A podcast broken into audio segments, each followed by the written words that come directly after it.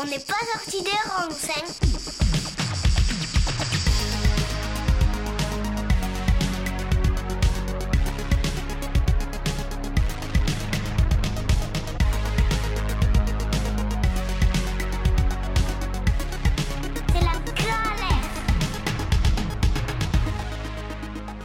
Salut à tous Quel plaisir de vous retrouver pour un nouvel épisode dont n'est pas sorti des ronds sur Radio Alliance Plus et Rage. Aujourd'hui nous allons aborder le sujet de la biodiversité. Je vais introduire le sujet à partir des pages 42 et 43 du hors-série L'écologie ou la mort de la revue Social Terre. Ces pages, elles nous parlent d'une population de vertébrés sauvages en déclin de 68% depuis 1970. 80% d'insectes en moins en Europe en l'espace de 30 ans. 38 500 espèces menacées de disparition et 477 espèces éteintes depuis 1900. Les principales menaces identifiées sont, je cite, dégradation de l'habitat, surexploitation, espèces envahissantes, les maladies, les pollutions et le dérèglement climatique. Voilà les ingrédients d'une situation qui nous alerte de plus en plus. Nous allons rentrer dans le détail de tout ça avec mon invité du jour, Ricardo Poloni, doctorant au CNRS. Salut Ricardo. Salut Jordan. Ah, je suis ravi donc de t'accueillir dans, mon émission et je vais te poser les trois questions classiques introductives. Qui es-tu? Que fais-tu? Et pourquoi le fais-tu? Ouais, bah comme tu disais, euh, je suis doctorant euh, au CNRS, que ça veut dire que je suis en train de commencer un parcours euh, dans la recherche. Et mes thématiques principales, donc les thématiques que j'aime bien et que j'aborde dans ma recherche, ce sont surtout l'évolution des espèces, donc comment les espèces changent dans l'espace et dans le temps, et l'écologie des insectes. Donc, en fait, euh, on étudie euh, comment les insectes vivent, euh, quelles sont les caractéristiques qui permettent aux insectes de faire ce qu'ils font, qu'on verra, c'est super important en fait. Et en plus, comme je te disais, je m'intéresse pas mal à la vulgarisation scientifique.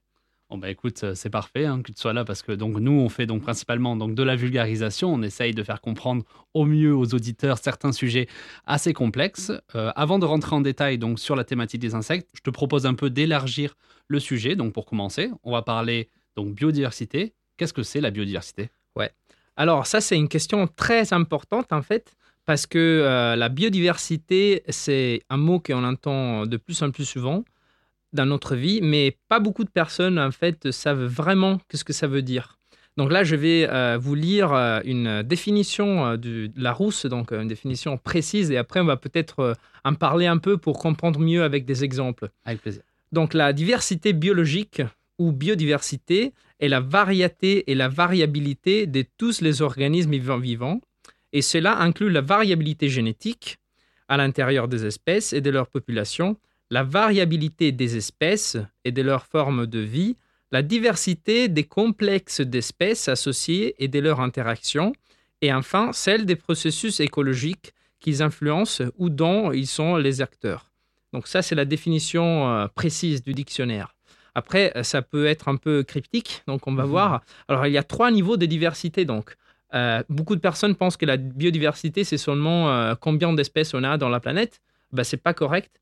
Parce qu'en fait, la diversité, c'est n'est pas limité à ça. Donc, il y a une diversité euh, génétique. Donc, on sait qu'à l'intérieur des organismes, euh, en fait, il y a une information euh, qui bah, est responsable de toute la diversité qu'on voit, et c'est l'ADN et les autres en fait, acides nucléiques.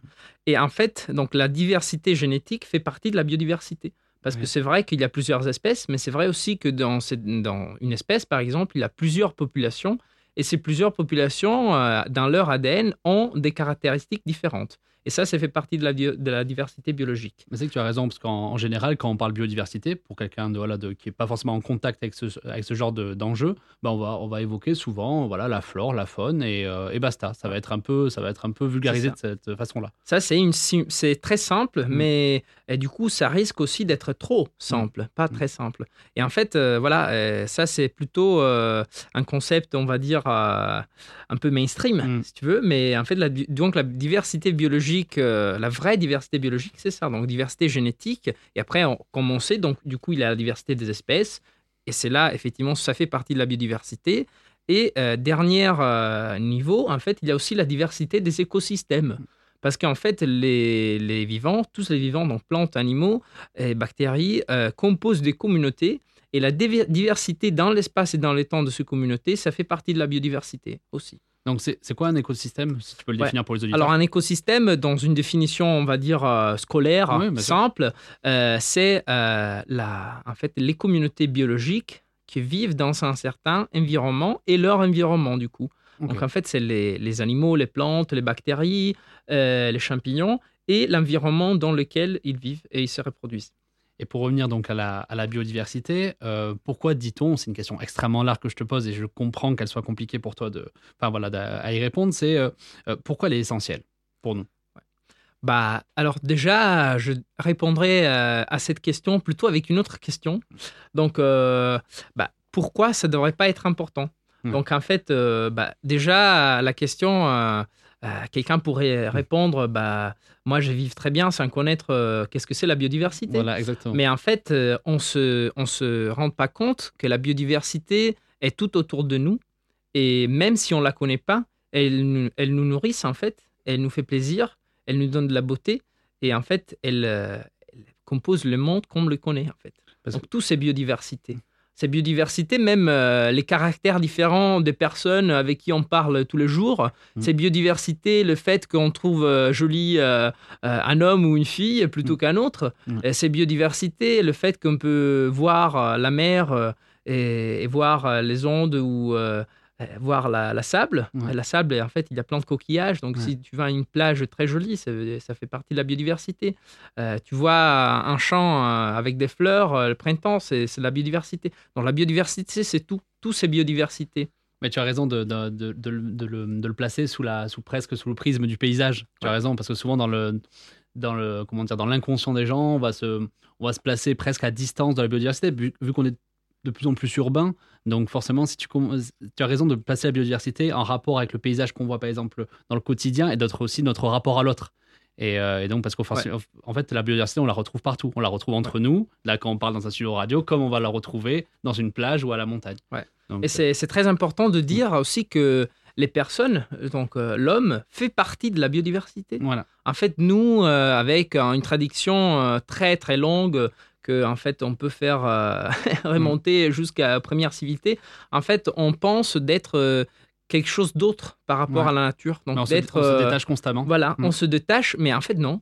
On fait Ouais. partie de la nature. Et du coup, on fait partie aussi de la biodiversité. Et du coup, c'est important de parler et de s'occuper de la biodiversité parce que la bio- parler de la biodiversité et s'occuper de la biodiversité, ça signifie occu- s'occuper en fait euh, du monde qui nous entoure. Mais c'est souvent, en fait, euh, bon, on va revenir un peu après. C'est euh, par exemple les problématiques environnementales qui nous touchent actuellement. En fait, on va, on va, va se mettre dans le. hum, Comment expliquer? On va, on va toujours avoir l'idée que nous, on va avoir des conséquences sur la biodiversité. Mais en fait, on va avoir également des conséquences sur nous. En fait, Oui. on est complètement. En fait, on, on va, on va recevoir euh, tout ce qu'on tout ce qu'on fait actuellement Tout à fait. tout ce qu'on fait, les tout l'impact qu'on fait sur la nature, on va recevoir les conséquences. Et souvent, le, le, le, le fait est qu'on s'est souvent détaché de la biodiversité, c'est qu'on va pas avoir, on va être un peu détaché de ces conséquences-là. Ouais. Et on va voir pendant la, bah, après dans la deuxième partie du Mm. podcast qu'en fait, euh, euh, la nature peut bien faire sans Mm. nous, mais nous, on peut fa- on peut pas faire sans la nature. Voilà, exactement. Donc, je te propose là maintenant d'écouter un petit extrait. Donc, euh, c'était, je crois, voilà, c'était dans le journal de BFM TV d'il y a deux ans, et on se retrouve juste après. Des extinctions de masse, la planète en aurait déjà connu cinq. Certains scientifiques estiment qu'une sixième extinction a commencé. Seulement pour la première fois, un être vivant serait responsable, l'homme. le changement d'usage des terres, les pollutions de tout ordre, le changement climatique, la surexploitation des ressources. Tout cela va générer donc des effondrements de population et dans certains cas, on va avoir des disparitions d'espèces. Mammifères, mais aussi insectes et coraux sont concernés. Un phénomène qui pourrait menacer à long terme l'alimentation de l'humanité tout entière. Réunis à l'UNESCO pendant une semaine, près de 150 scientifiques vont plancher sur le deuxième rapport mondial sur la biodiversité. Le but, provoquer une prise de conscience chez les citoyens, mais aussi chez les dirigeants politiques. On veut que la biodiversité soit vraiment au même niveau de l'agenda politique que le changement climatique. C'est un autre sujet, l'autre grande cause environnementale universelle. Il faut arriver à, faire sortir euh, la biodiversité du ministère de l'Environnement pour la faire entrer dans les autres ministères. Après la remise du rapport la semaine prochaine à plus de 130 pays, les scientifiques espèrent obtenir la signature d'un traité similaire aux accords de Paris avant 2020. Voilà, donc pour, euh, pour cet extrait qui, euh, que je trouve assez intéressant parce qu'il va me permettre de. Voilà, il m'a- clairement inspiré pour te poser quatre questions. Donc, euh, est-ce que tu es prêt pour le top par test que je vais te, donc te bombarder de, de questions. Donc, la première, c'est pourquoi en fait on dit qu'on vit actuellement une sixième extinction de masse?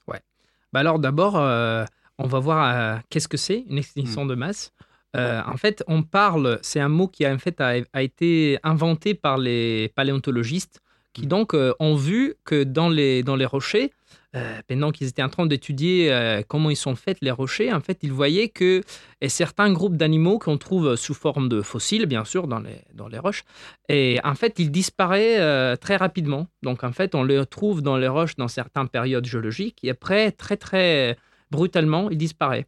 Et là, en fait, ils ont justement inventé un peu ce concept d'extinction de masse, que euh, c'est un épisode donc euh, où, euh, dans, dans le temps géologique, on a une disparition d'un gros nombre d'espèces dans un temps très court. On parle bien sûr de temps géologique, donc on ne parle pas de quelques jours, mais d'un temps géologiquement court. Et on parle d'extinction de masse quand il y a plus de deux tiers des espèces de la planète qui disparaissent. Et donc, si on, a, si on parle de sixième, c'est Ouais. en a eu cinq autres avant. Est-ce que Exactement. tu peux m'en parler? Oui, bah alors euh, les cinq euh, dernières, on va dire, bah, c'est un peu bizarre de parler de, Mm. parler de dernières Ouais. euh, vu que la plus récente, c'est l'extinction euh, quand, euh, du Crétacé où en fait ils se sont éteints les dinosaures.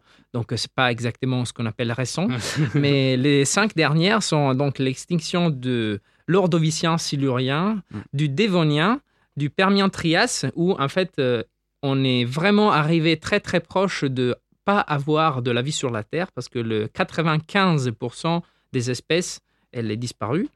Et euh, l'extinction du Trias jurassique et la dernière, euh, celle du Crétacé. C'est des mots un peu compliqués, c'est tout simplement les noms des, euh, en fait, des périodes géologiques où cette extinction ont eu lieu, en fait. Les extinctions comme ça, c'était dû à des, par exemple, des changements climatiques, euh, des cycles atmosphériques, des choses comme ça? Ouais, en fait, on- je vais vous dire... Euh, en, en résumant, c'est dur. Hein, je- je- non, mais c'est en fait c'est très intéressant Mhm. comme question parce que moi, euh, on fait un peu un jeu avec les, les écouteurs du podcast. Mhm. Moi, je vais vous dire les causes que dans les passés ont causé en fait les, les extinctions de masse. Mhm. Et là, tu me vas dire si, si ça te rappelle quelque chose. Voilà.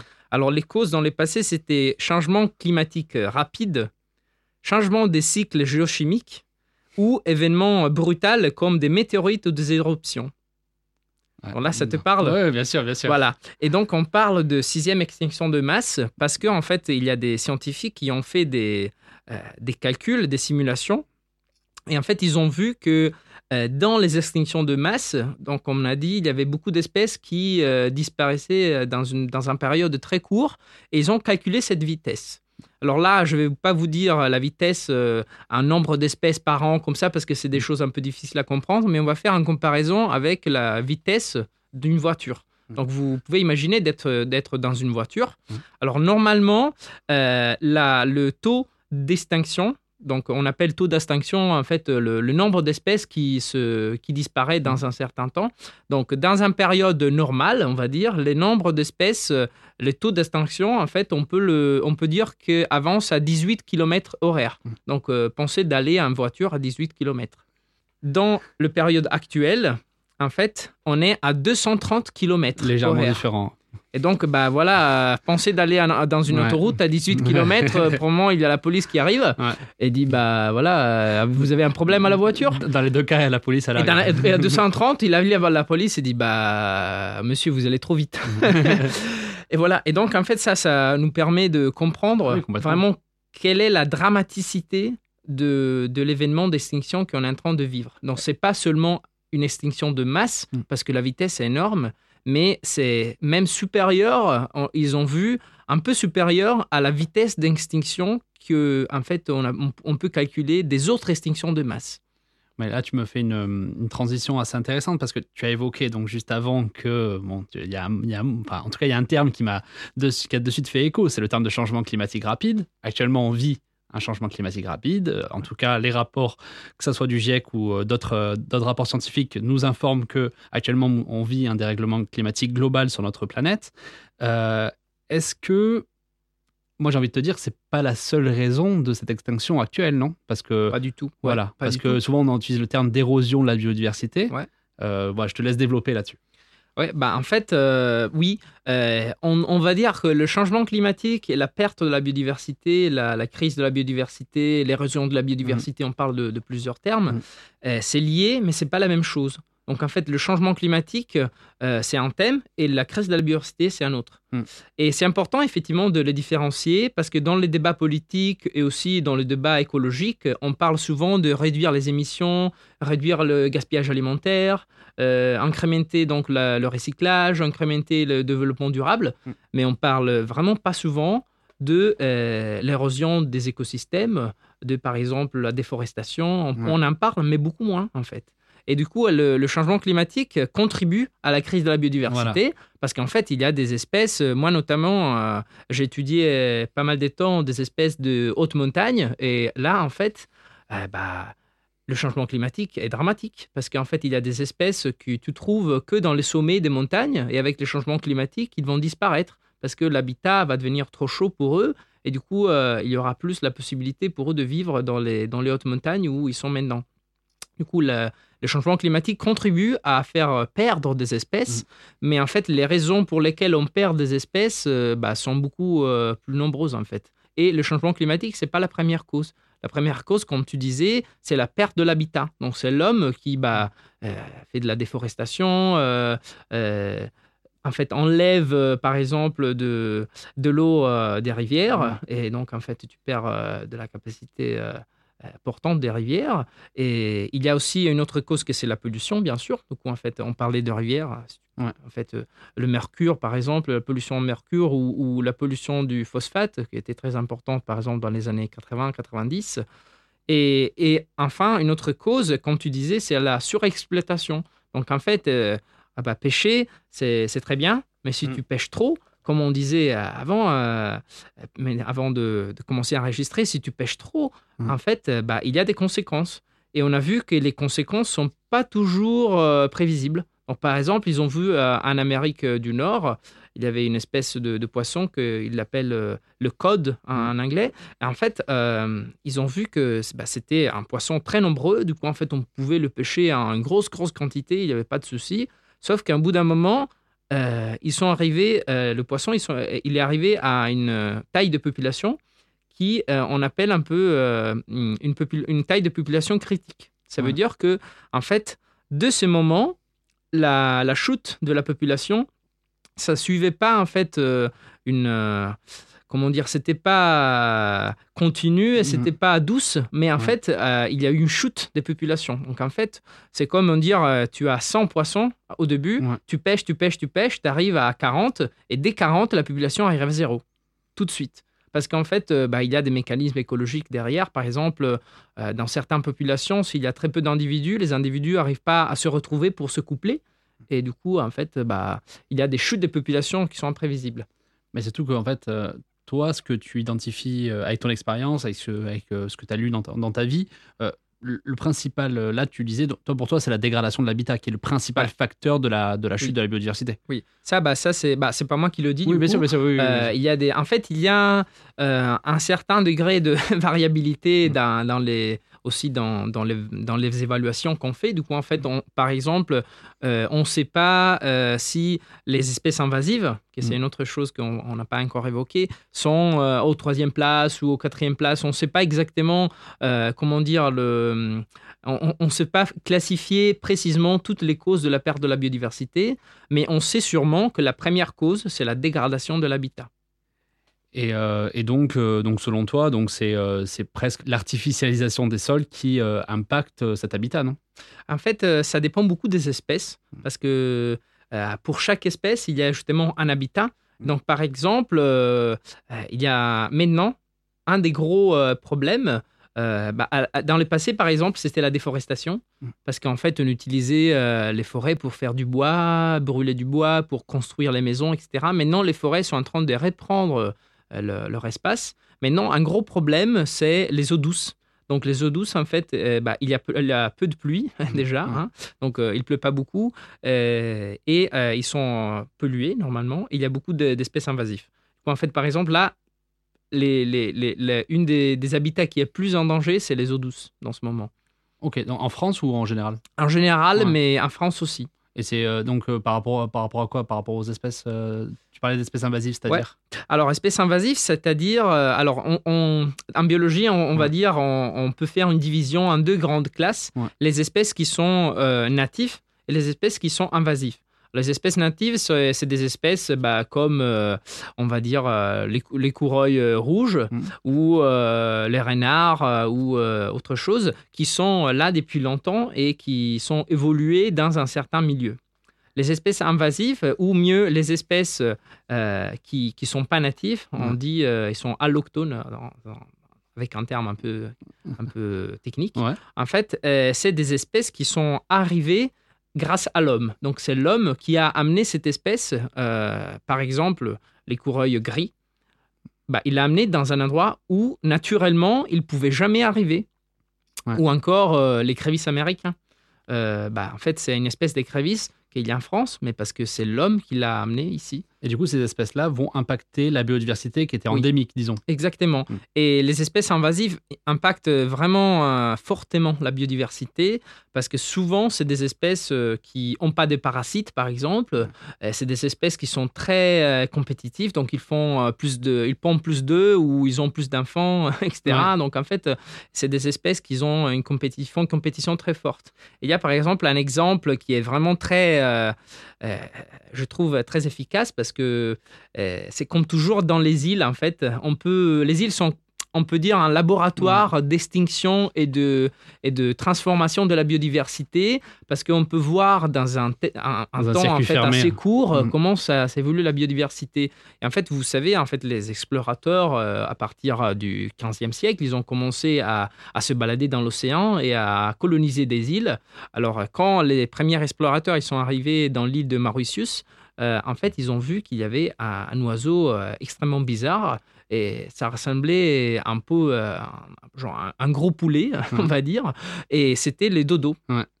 Et en Ah, fait, cet euh, exemple. Ouais, Euh, après très- quelques, très oui, après quelques décades, en fait, le dodo a été éteint. En fait, euh, depuis la fin du XVIIe siècle, euh, on n'a plus euh, vu de dodo en nature. On a seulement des, des échantillons dans les musées. Et ça, en fait, avant, on pensait que c'était la chasse, mais en fait, euh, des papiers récents ont vu qu'en fait, non, c'était pas la chasse parce qu'apparemment, la viande, c'était vraiment pas agréable. Ouais. En fait, c'était plutôt les espèces invasives, du coup, les rats et les chats qui, en fait, ont été amenés dans l'île et qui ont mangé les dodos. Parce qu'en fait, les- cet oiseau était complètement naïf, Mm. avait jamais vu des prédateurs, parce que dans l'île, il n'y avait pas de prédateurs. Et, et c'était un oiseau qui pouvait pas voler, qui pondait les œufs sur le sol. Et les, en fait, les nichois, c'était complètement naïf aussi. Et, et du coup, en fait, les, les chats et les rats pouvaient préder avec une facilité impressionnante cet oiseau et il a disparu dans vraiment euh, pas longtemps. Ouais, c'est pareil, euh, j'ai voyagé euh, il y, a, il y a quelques années en Nouvelle-Zélande Ouais. et euh, là-bas il y a le kiwi qui a Exactement. les mêmes caractéristiques que le dodo, Exactement, c'est-à-dire ouais. que c'est un, un oiseau qui est vraiment très Ouais. très facile à chasser, puisqu'en Oui. fait c'est un oiseau qui ne sait pas voler et qui est assez lent. Et Ouais. du coup, en fait, toutes les espèces qu'on a amenées euh, gentiment en Nouvelle-Zélande, euh, donc euh, elles prennent un malin plaisir à, Ouais. à chasser ces espèces-là. Donc c'est un, ouais, non, c'est un, un très très bon exemple. Donc euh, je te propose de te poser une dernière question avant de faire une, une petite pause musique. Euh, en off, tu, tu me disais donc euh, qu'en fait on n'en savait pas assez en fait hein, sur, ce- sur, ta- sur l'extinction actuelle de la biodiversité, qu'on n'avait pas assez d'informations ou ou d'éléments euh, par rapport à cette problématique-là. Euh, ça s'explique comment? Ouais, en fait, ça s'explique avec euh, deux euh, phénomènes différents, on va dire. Donc, euh, nous en savions pas assez, effectivement. Et la première raison, c'est que euh, dans la démarche scientifique en général, et Mm. surtout quand on étudie la biodiversité, c'est difficile de prouver qu'une espèce, elle n'est pas présente. Et ça, c'est, je vais dire une chose un peu philosophique, mais après, est difficile. Après, on va Mhm. l'expliquer avec un exemple. C'est, en fait, on ne doit pas euh, mélanger la, l'absence de la preuve avec la preuve de l'absence. Donc en fait, bah, pratiquement, euh, moi si je veux étudier par exemple euh, une espèce dans le parc du Mercantour, par Mhm. exemple, là je vais au parc du Mercantour, je cherche cette espèce, euh, pour une semaine je la trouve pas, pour deux semaines je la trouve pas, pour trois semaines je la trouve pas, je dis bon, elle est absente. Et je vais à un congrès scientifique, je présente ce résultat, et des scientifiques, euh, ils lèvent la main, ils me disent mais écoute, mais tu as utilisé cette méthode, euh, genre tu as regardé avec les jumelles. Euh, si tu utilisais plutôt des pièges, c'est, Ah. bah, c'était facile de la trouver. Ou, euh, mais tu as cherché que pour trois semaines. Là, c'est une espèce rare, du coup, tu aurais dû chercher pour deux mois. Ouais. Et en fait, donc, c'est, on sait vraiment jamais si une espèce, elle n'est pas présente parce qu'on ne l'a pas cherché assez ou parce qu'elle est effectivement pas présente. Il y a même un effet, l'effet Lazare, qui, euh, en fait, en, biologie de la conservation, c'est assez connu. Il y a des espèces qui, est, bah, on pensait qui étaient éteintes et en fait, qui étaient disparues. En fait, euh, après 30 ans, 50 ans, on a vu qu'en fait, non, ils résistaient dans une petite montagne euh, ou une petite rivière où personne n'avait regardé. Et du coup, ça, c'est la première motivation. Et la deuxième motivation euh, pour laquelle on ne sait pas encore, c'est qu'en fait, la, la, la vérité, c'est que on ne sait pas encore combien d'espèces on a. Du coup, du coup comment on peut savoir euh, euh, si cette espèce est en danger ou non Donc, en fait, on estime que on a décrit à peu près euh, 1,7 million d'espèces. Donc, les espèces qui sont connues à la science sont 1,7 million. Mais euh, les estimations qui sont été faites par des scientifiques, en fait, ils disent que on a au moins 8, 9 millions d'espèces et euh, certaines estimations disent même 30 millions d'espèces. Donc en fait, euh, bah, on a beaucoup d'espèces qu'on ne sait même pas qu'ils existent. Et c'est très probable qu'avec la disparition de l'habitat, avec la pollution et tout ça, on a déjà perdu des espèces. Ouais, ça, ça Et ça, c'est le cas, en fait, il y a des espèces euh, qui, par exemple, euh, étaient présentes euh, bah, dans le sud de l'Italie, parce que je le connais bien, ou même à- à- aux États-Unis, qu'ils ont été décrites sur des échantillons de musées. Et après, le- les scientifiques, ils sont revenus dans l'habitat pour les chercher, et ben ils l'ont pas trouvé. Et c'est par exemple le cas d'un- d'une sauterelle américaine qui en Californie était présente dans les dunes euh, euh, de la côte. En fait, l'espèce nouvelle a été trouvée dans un musée. Un scientifique qui s'est aperçu que c'était une espèce nouvelle et du coup, il voulait la rechercher dans son environnement.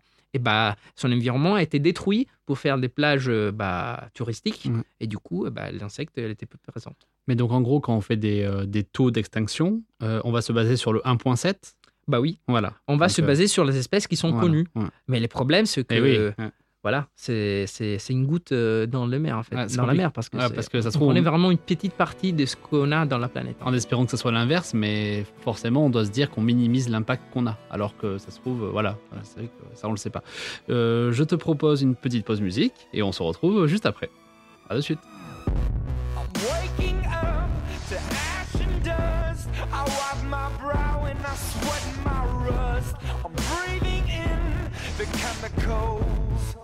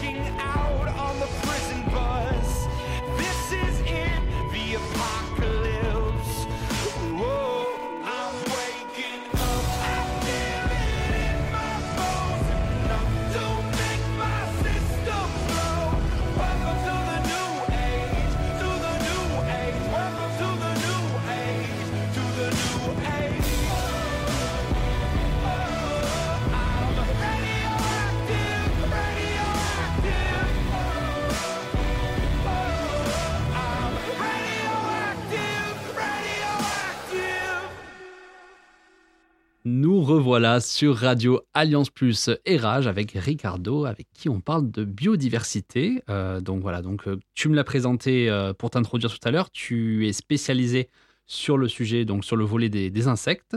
Donc je te propose qu'on parle un peu de, ça ensemble. hein. Donc les populations d'insectes, comme je le disais en introduction, sont aussi en danger. Est-ce que c'est dû aux mêmes causes qu'on a citées précédemment?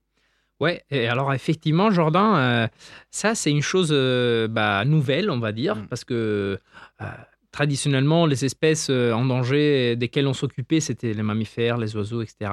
Mais bah, dans les dernières années, on a une attention aussi aux insectes. Et bien sûr que si, ils sont en danger comme les autres espèces, et même plus que les autres espèces. Parce qu'en fait, les insectes, par rapport aux mammifères, aux oiseaux et autres vertébrés, on, peut dire, euh, ils sont, si, ils sont euh, en fait en danger pour la même cause, mais dans une mesure un peu différente. En fait, les insectes, ils sont petites, comme on sait, et du coup, souvent, ils vivent dans des habitats qui sont plus petits aussi.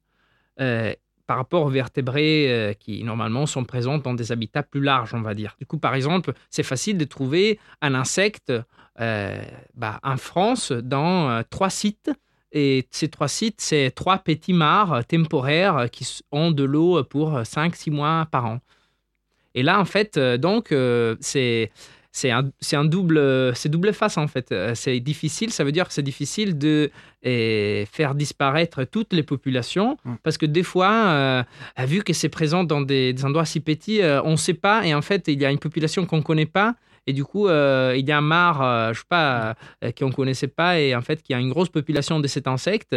Et du coup, euh, en fait, on, a- on avait pensé qu'on avait fait disparaître toutes les populations, alors que non. Du coup, ça, ça donne un peu d'espoir, on va dire.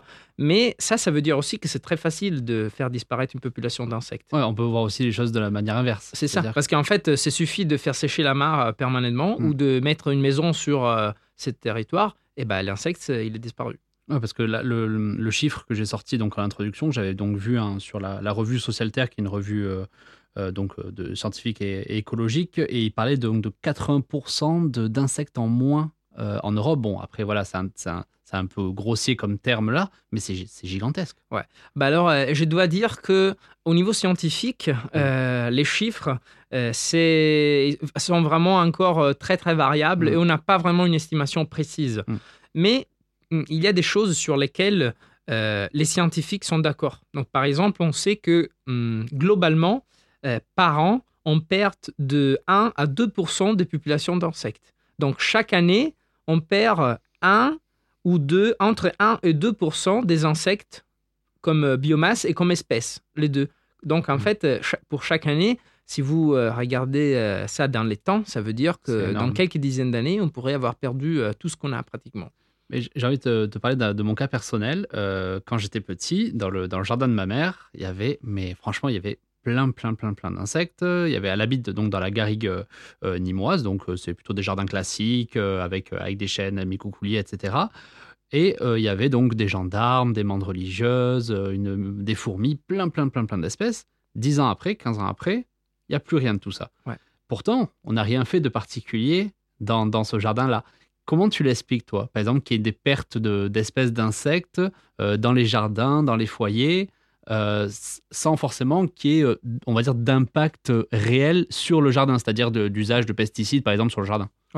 Eh ben, ça, c'est une question que tout le monde scientifique se pose parce qu'il y a des, des causes Mm. qu'on connaît, mais il y a des autres qu'on ne connaît pas. Donc, en fait, il y a des insectes qu'à un bout d'un moment, ils disparaissent et on ne sait pas vraiment du tout. Et c'est le cas, par exemple, de certains, certaines espèces de, de papillons qui étaient bah, très communes euh, dans le dernier siècle et maintenant, ils sont presque euh, éteints. Ils sont très, très rares en France et en général en Europe. Et c'est des causes que vraiment, on ne connaît pas des fois. Donc, euh, par exemple, là, ça me. Ça me, tu as parlé de jardin, effectivement. Mm.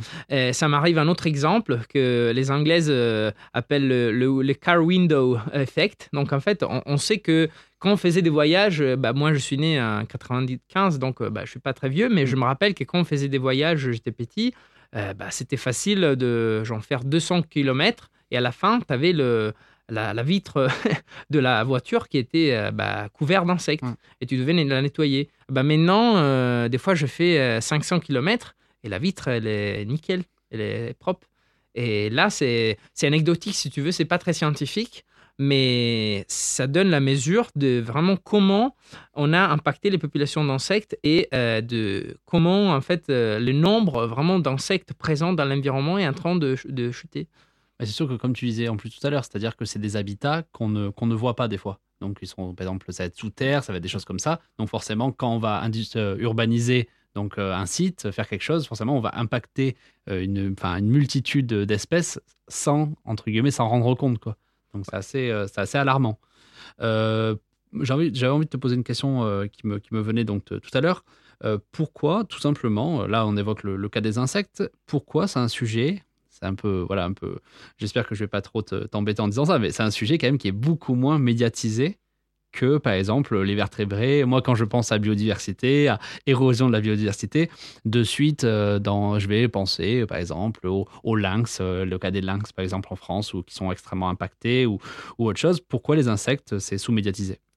Eh ben, au contraire, tu, me fais plaisir à parler, à, parler de ça parce que c'est vrai. En fait, comme je disais avant, euh, traditionnellement, la, conservation de la biodiversité passe par les grands animaux, on va dire.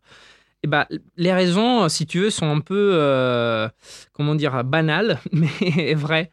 Alors en fait, les, insectes sont petits. Donc déjà, ça aide pas, parce qu'on ne les voit pas, on doit les chercher pour les voir. Bah, Il y a des insectes, on voit les abeilles et tout, mais euh, on voit un petit point noir euh, qui va sur la fleur. On voit pas vraiment un animal avec euh, les yeux, etc. Et, et ça, ça a deux conséquences. Alors déjà, c'est des animaux qui sont petits, du coup, on peut pas les apprécier sans les regarder, par exemple, avec une loupe euh, ou euh, de très proche. Et ils sont très différents par rapport à nous. Du coup, ça, c'est des résultats qui ont été étudiés dans les, dans les dernières années. En fait, euh, j'ai un collègue italien qui étude justement, euh, bah, et c'est un philosophe, il étude comment la beauté euh, influence la volonté du public à protéger ou non une espèce. Et en fait, il a vu là, par exemple, la plupart des papillons qui sont protégés hum, au niveau, euh, au niveau européen, ils sont les papillons qui sont plus gros et plus colorés. et en fait, on a Ouais. beaucoup d'espèces qui sont protégées, qui sont euh, par contre très communes et très répandues dans, dans tous les territoires. Et alors, il y a des autres espèces qui ne sont pas protégées, qui sont très localisées et très menacées, mais tout simplement parce que l'espèce très menacée, elle est petite et marron, et l'espèce euh, qui est protégée, elle est grande et colorée. Ouais, c'est marrant, ça, Voilà. fait, ça fait écho à souvent quand on différencie. euh, Tu sais, euh, souvent on va consommer donc des fruits et des légumes qui sont, qui sont beaux, vrai. tout lisses, Oui. tout bien propre. Et la glace euh, au, Ouais. lim- au citron qui, qui, qui, en fait est, pas blanche comme ça devrait être, Ouais. mais c'est jaune, bah oui. Et en fait la deuxième, la deuxième raison, sont, donc c'est que sont, c'est des, c'est des animaux qui sont différents. Et ça en fait aussi, ça a été démontré scientifiquement. Les animaux qui sont plus proches de chez nous, par exemple les mammifères, sont les animaux qu'on aime plus conserver, Ouais. que le public surtout euh, veut euh, bah, protéger. Donc, par exemple, euh, bah, je sais pas, les lions classiques ou, le, si tu veux, les phoques, Ouais. etc. Les mammifères, en général, c'est des animaux qui sont bah, similaires à nous. Et donc, on, on veut plus protéger ces animaux plutôt que les insectes. On, on va, on peut pas parler des insectes sans parler d'une certaine espèce. hein, que là, par contre, je pense qu'on est de plus en plus à, à dire, en tout cas, c'est très médiatisé qu'on souhaite euh, à tout prix protéger. Donc ça, c'est les abeilles. Euh, c'est un sujet qui fait énormément de débats et c'est vrai que euh, je me mets à la place de quelqu'un qui n'est pas forcément, euh, je sais pas, qui n'est pas forcément sensible aux enjeux environnementaux et climatiques. Il va se demander pourquoi on parle tant des abeilles. Ouais. Pourquoi le sujet des abeilles fait tant parler? Pourquoi ce serait une- tout simplement une catastrophe si les abeilles venaient à disparaître. Ouais. Bah, déjà, euh, en introduisant le, le thème, Ouais.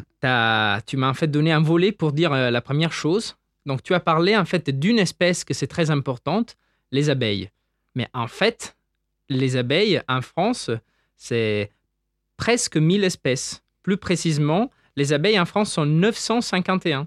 Et donc nous, quand euh, bah, les publics en général, quand Ouais. euh, pensent aux abeilles, pensent à l'abeille euh, bah, qui produit le miel, Voilà, ouais, là, Apis mellifera, Mm. alors que euh, les, les espèces plus importantes pour l'environnement, c'est pas bah, l'abeille domestique, Ouais. mais c'est les abeilles sauvages. Donc déjà, ça, Ah c'est ouais, quelque chose qui est important à dire. Et après, bah, bien sûr, les abeilles, euh, il faut, il faut, bah, on en parle beaucoup parce que bah, la pollinisation des abeilles, euh, c'est déterminant, par exemple, pour euh, certaines cultures. Et donc, euh, bah, très, très simplement, pour nous donner euh, des choses à manger. Mais en général, les abeilles, c'est très important euh, parce que bah, c'est, si tu veux, la métaphore d'une, de celle qu'on appelle les chaînes d'extinction. Donc en fait, les abeilles, c'est très important, tous sont très importantes pour la pollinisation. Et la pollinisation, en fait, est, est à la base d'une série de process des processus naturels. Donc en fait, les abeilles sauvages euh, permet euh, des choses que nous, euh, bah, on ne penserait même pas. Donc en fait, la, per- permet par exemple à certaines plantes de se reproduire euh, parce qu'effectivement, ils pollinisent les fleurs. Et après, ces plantes vont euh, générer un certain écosystème. Et ce certain écosystème va soutenir des centaines et des centaines et des centaines d'autres animaux.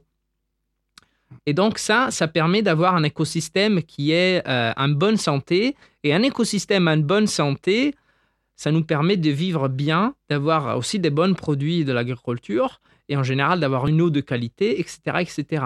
Donc en fait, les abeilles, vu que euh, sont euh, entre les pollinisateurs plus importantes qu'on a en nature, c'est important pour, pour tout. Il a la, la- bah, c'est très connu la, la phrase de Einstein qui disait que au moment que les abeilles euh, auront di- disparu, euh, bah, l'homme Ouais. pourrait avoir euh, quelques dizaines d'années au max de vie. Parce qu'effectivement, les abeilles, c'est important pour tout. Parce qu'ils soutiennent avec la pollinisation les plantes et les plantes soutiennent bah, beaucoup, beaucoup d'écosystèmes qui nous permettent d'avoir ce qui sont appelés les services écosysté- Ouais, des, des écosystèmes. Évoqué c'est de l'eau propre, euh, Ouais. euh, bah, un sol qui produit bien, euh, et etc., etc. Et c'est euh, quel est le les facteurs principaux de, de, de l'extinction des abeilles? Ça va être quoi L'habitat Oui. Alors là, c'est très difficile parce que, comme je disais, euh, il y a vraiment beaucoup d'espèces d'abeilles, donc Mm. ça dépend. Euh, une des, en fait, des, des- des facteurs plus importants, sûrement, c'est la pollution, la pollution des pesticides notamment, et euh, aussi, c'est un peu moins, moins évident, mais la pollution de l'air.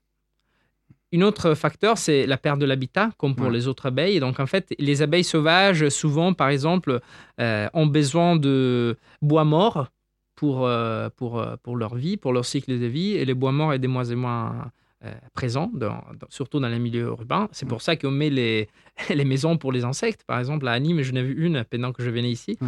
Et, et après, il y a autre, effectivement, cause que euh, ça colle assez bien, euh, en fait, à- aux autres euh, causes qu'on a vues avant. Par voilà. exemple, une chose que c'est bah, c'est pas très c'est pas très évident, euh, c'est que ils- certains scientifiques ont vu que dans des milieux euh, dans des milieux ur- urbains et aussi dans des milieux euh, semi-naturels, donc par exemple euh, des espaces euh, euh, bah, d'agriculture, où il y avait beaucoup d'abeilles euh, domestiques, où euh, il y avait de l'apiculture, les abeilles sauvages, en fait, étaient euh, bah, en difficulté. Donc, euh, il y avait moins de diversité d'abeilles sauvages, et où il y avait euh, certaines espèces, elles étaient moins nombreuses. Donc, donc l'élevage des, des abeilles, c'est pas forcément. euh, Voilà, c'est ouais. ça. Ah, je ne peux pas dire qu'on ne doit Oui, pas élever sûr. les abeilles, Ouais. c'est tr- c'est très important, mais c'est pour faire comprendre aussi au public que euh, euh, la, la protection d'une espèce euh, sur les autres, Hmm. c'est c'est pas toujours une bonne choix. Et en fait, euh, le fait qu'on qu'on- on élève avec des, des- des nombres très importants les abeilles euh, domestiques font devenir l'abeille domestique un peu une espèce invasive, si on veut, parce qu'effectivement, elle est présente euh, dans l'environnement avec des, des milliers d'individus et, par exemple, il monopolise les fleurs. Et ouais. Ah non, tu as raison de dire ça. Mais sais, on en revient toujours au même point. C'est-à-dire que l'homme intervient dans le, dans le cycle classique, fait un élevage d'une certaine espèce qui va poser des problèmes à d'autres espèces. Donc, euh, c'est toujours. euh, voilà, on est quand même souvent, souvent responsable de, quelque chose. Euh, dernière question avant une, une seconde pause musique où ensuite on basculera sur les questions personnelles. Donc, tout au long de l'émission, donc on a constaté quand même donc cette, cette extinction, ces problématiques liées à la, à la biodiversité, que cela soit donc voilà, les insectes ou autres. Qu'est-ce qu'on fait, nous, euh, enfin, collectivement, les États, euh, les entreprises, je ne sais pas, mais qu'est-ce qu'on fait actuellement pour contrer cette extinction? Est-ce qu'on fait des choses et est-ce qu'on doit faire plus?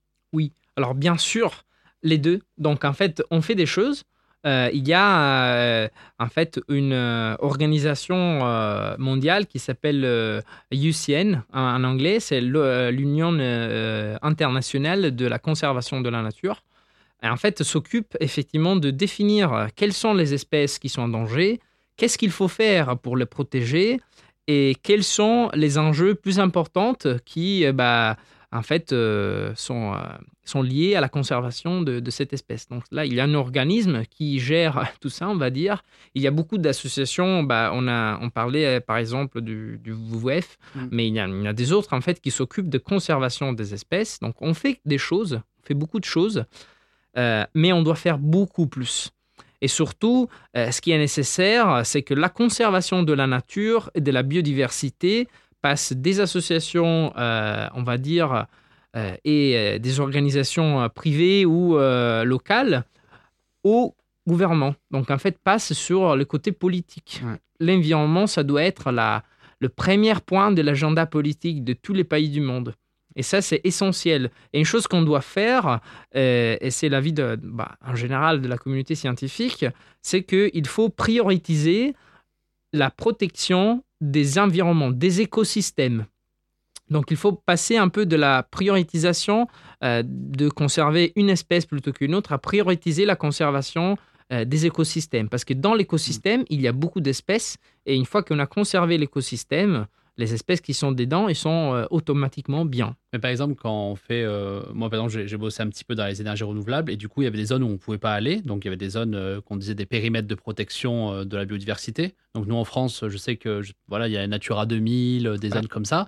Trame verte et bleue, des, plein de termes comme ça, des réserves naturelles. Je crois qu'il y a arrêté de protection du biotope. En tout cas, il y a des zones où, où, où, en fait, on fait des périmètres de protection de la biodiversité. Est-ce que ça, c'est par exemple des, des, bons, des bons exemples de protection d'écosystèmes Ah bah alors, c'est, En France, en fait, euh, on a beaucoup d'espaces naturels protégés, ça c'est très bien.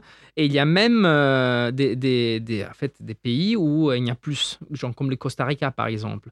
Mais on a effectivement un, une chiffre, on va dire, à- en fait, euh, qu'on doit, qu'on doit un peu aborder assez bientôt si on veut conserver vraiment bien la biodiversité.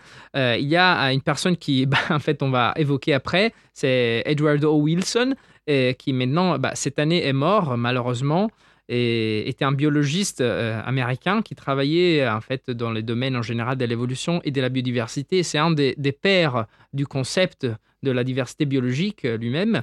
Et il disait en fait euh, euh, dans, un, dans un de ses livres, et c'était en fait le résultat de euh, certaines recherches qu'il avait fait en collaboration avec des mathématiciens, en fait ils ont calculé un chiffre de euh, environnement, on va dire, de parcelles de territoire qu'on a Ouais. conservé pour pouvoir maintenir une, une environnement terre, on va dire, un écosystème terre stable et en bonne santé, et c'est 50%.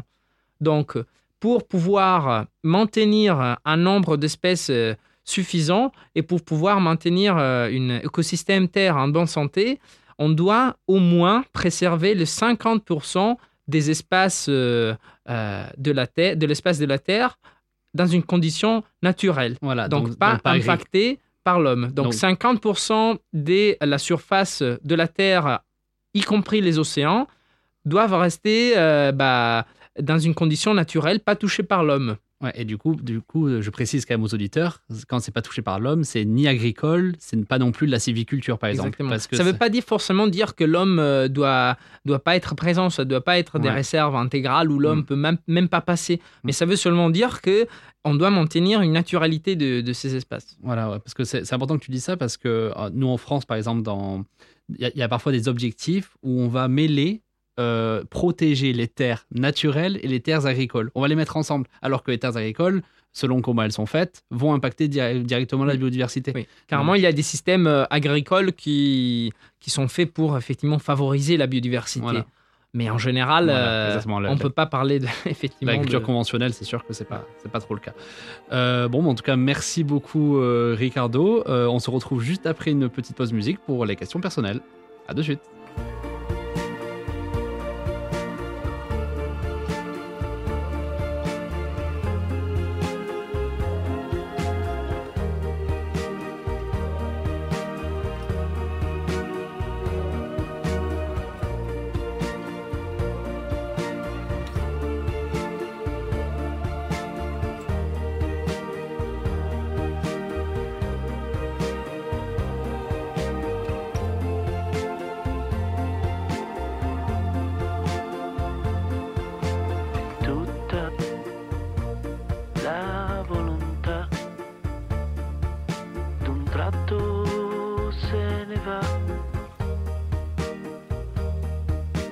Fronte all'ovvietà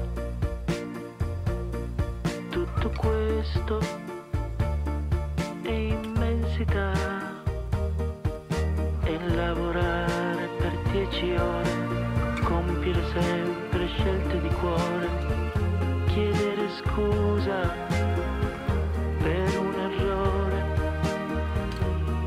Anche questa è immensità, la realtà è immensità, come il sogno poi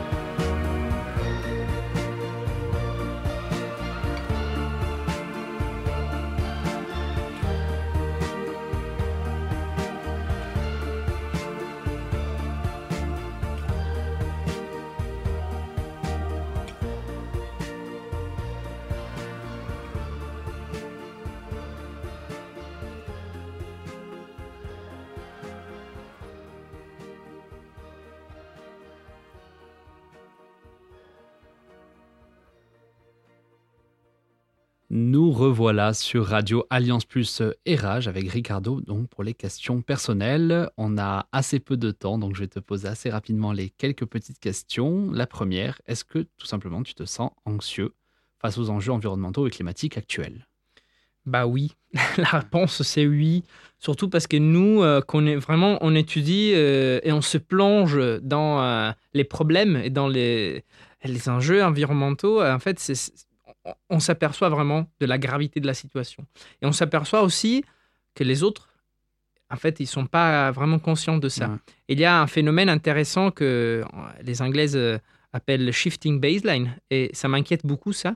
Parce qu'en fait, ça veut dire que dans les générations, on va s'habituer à voir un monde sans biodiversité ou avec une pauvre biodiversité. Genre, par exemple, mon grand-père, euh, il me disait des, des insectes qu'il trouvait euh, dans- à côté de sa maison quand il habitait euh, genre, il y a dans, dans les années 50-60 euh, en campagne. Et ben moi, je dis, je dis mais non, mais, mais non, c'est beaucoup plus pauvre. Et là, dans 50 ans, euh, mes enfants euh, vont penser que ce qu'ils ce voient, en fait, c'est normal, alors que non, parce que euh, là, là, on voit, il y a, il y a beaucoup d'insectes encore euh, dans certains endroits. Dans cin- 50 ans, ce sera plus comme ça. Et, et les personnes vont penser dans le futur que ça, c'est c'est la normal. normalité, Ouais. alors que non. Et ça, c'est c'est très inquiétant, parce que c'est un peu comme à dire qu'on s'habitue à, à cette euh, tristesse de, de pauvreté et de la Ouais. biodiversité. Et quand on s'habitue, on n'agit plus. Donc, euh, c'est assez intéressant ce que tu dis. Euh, Est-ce que tu as des habitudes écologiques dans ton quotidien? Oui, bah alors ça c'est une question, euh, comment dire, euh, c'est une question multicolore parce que, alors des fois oui, des fois non. Bah, on parlait à off en fait que bah, j'ai décidé de manger pas beaucoup de viande vraiment. Je Mm. la mange normalement une fois par semaine ou même une fois chaque deux semaines. Euh, ou par exemple, euh, là, je suis venu à d'habiter à- quand je suis venu à Montpellier, euh, j'ai décidé d'habiter vraiment proche de la fac pour pouvoir bouger à un vélo et pas trop utiliser la voiture. Mais au contraire, autant que biologiste et entomologiste, une des choses que les entomologistes font plus, c'est aller à droite et à gauche à chercher, à chercher des insectes. Et ça, par exemple, ça se fait en voiture et c'est pas Ouais. très écolo. Mais Voilà, oui et non, mais c'est déjà quand même pas mal.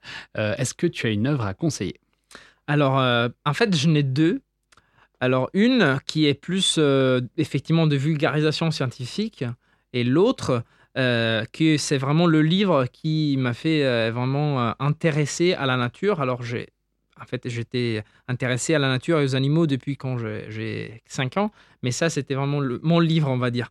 Donc, je vous conseille Ma famille et autres animaux de Gerald Darrell. Et c'est bah, un livre, bah, c'est rigolo en fait, euh, ça, ça se fait aussi rigoler. C'est- Et euh, c'est vraiment un livre sur l'amour et l'intérêt pour la nature. Et le deuxième livre que je voulais conseiller, c'est La diversité de la vie de Edward Wilson, euh, qu'on a déjà Ouais, cité.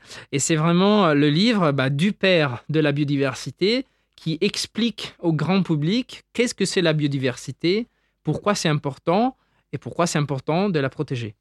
Est-ce que tu as une personnalité publique qui t'inspire? Alors, bah, je vais un peu me répéter. hein. donc, euh, c'est euh, bah, Wilson en général, c'est comme scientifique, c'est Mm. vraiment euh, la personne qui, qui m'inspire en général parce que c'est exactement la, la carrière que j'aimerais bien Mm. de faire. Donc, partir d'une étude basique sur la taxonomie, sur la diversité des animaux pour après aborder des questions plus importantes.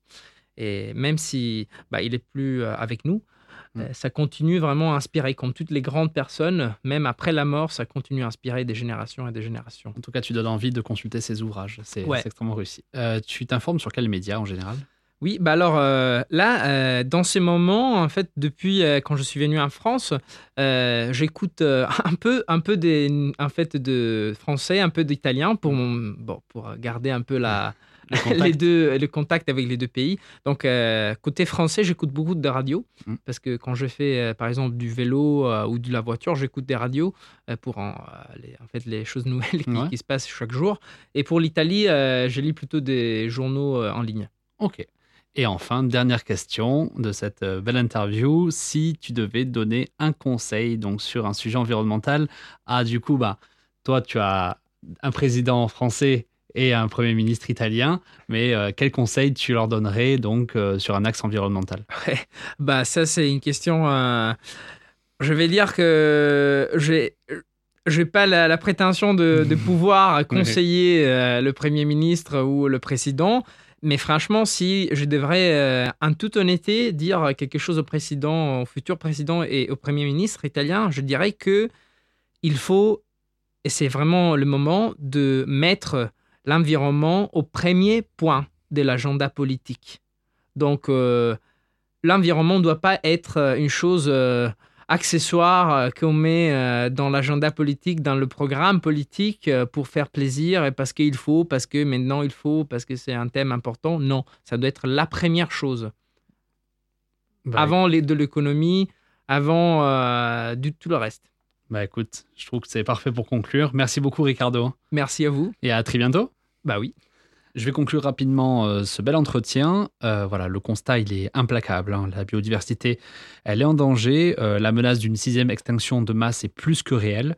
Le rapport Planète Vivante de 2020 de l'ONG WWF est parfait pour prendre la température de ce danger croissant. En France, le combat a commencé depuis des années, hein, on l'a dit, hein, mais nous devons faire plus. Plus pour protéger la nature, la protéger entre autres de nos zones anthropisées, qu'elles soient urbaines ou agricoles. Il y a bien sûr des périmètres de protection de la biodiversité qui existent déjà. hein. Pour les plus connus, on l'a déjà dit dans l'émission, les dispositifs tram vert et bleu, les sites Natura 2000, réserves naturelles ou les parcs nationaux et régionaux. Il y a également l'idée de renforcer la législation pour protéger le vivant. Les solutions ne manquent pas pour progresser. À nous de jouer collectivement et individuellement dans nos actions. A très vite pour un nouvel épisode d'OPSR sur Radio Alliance Plus et Rage. On n'est pas sorti des ronces, mais on peut toujours essayer. Allez, bye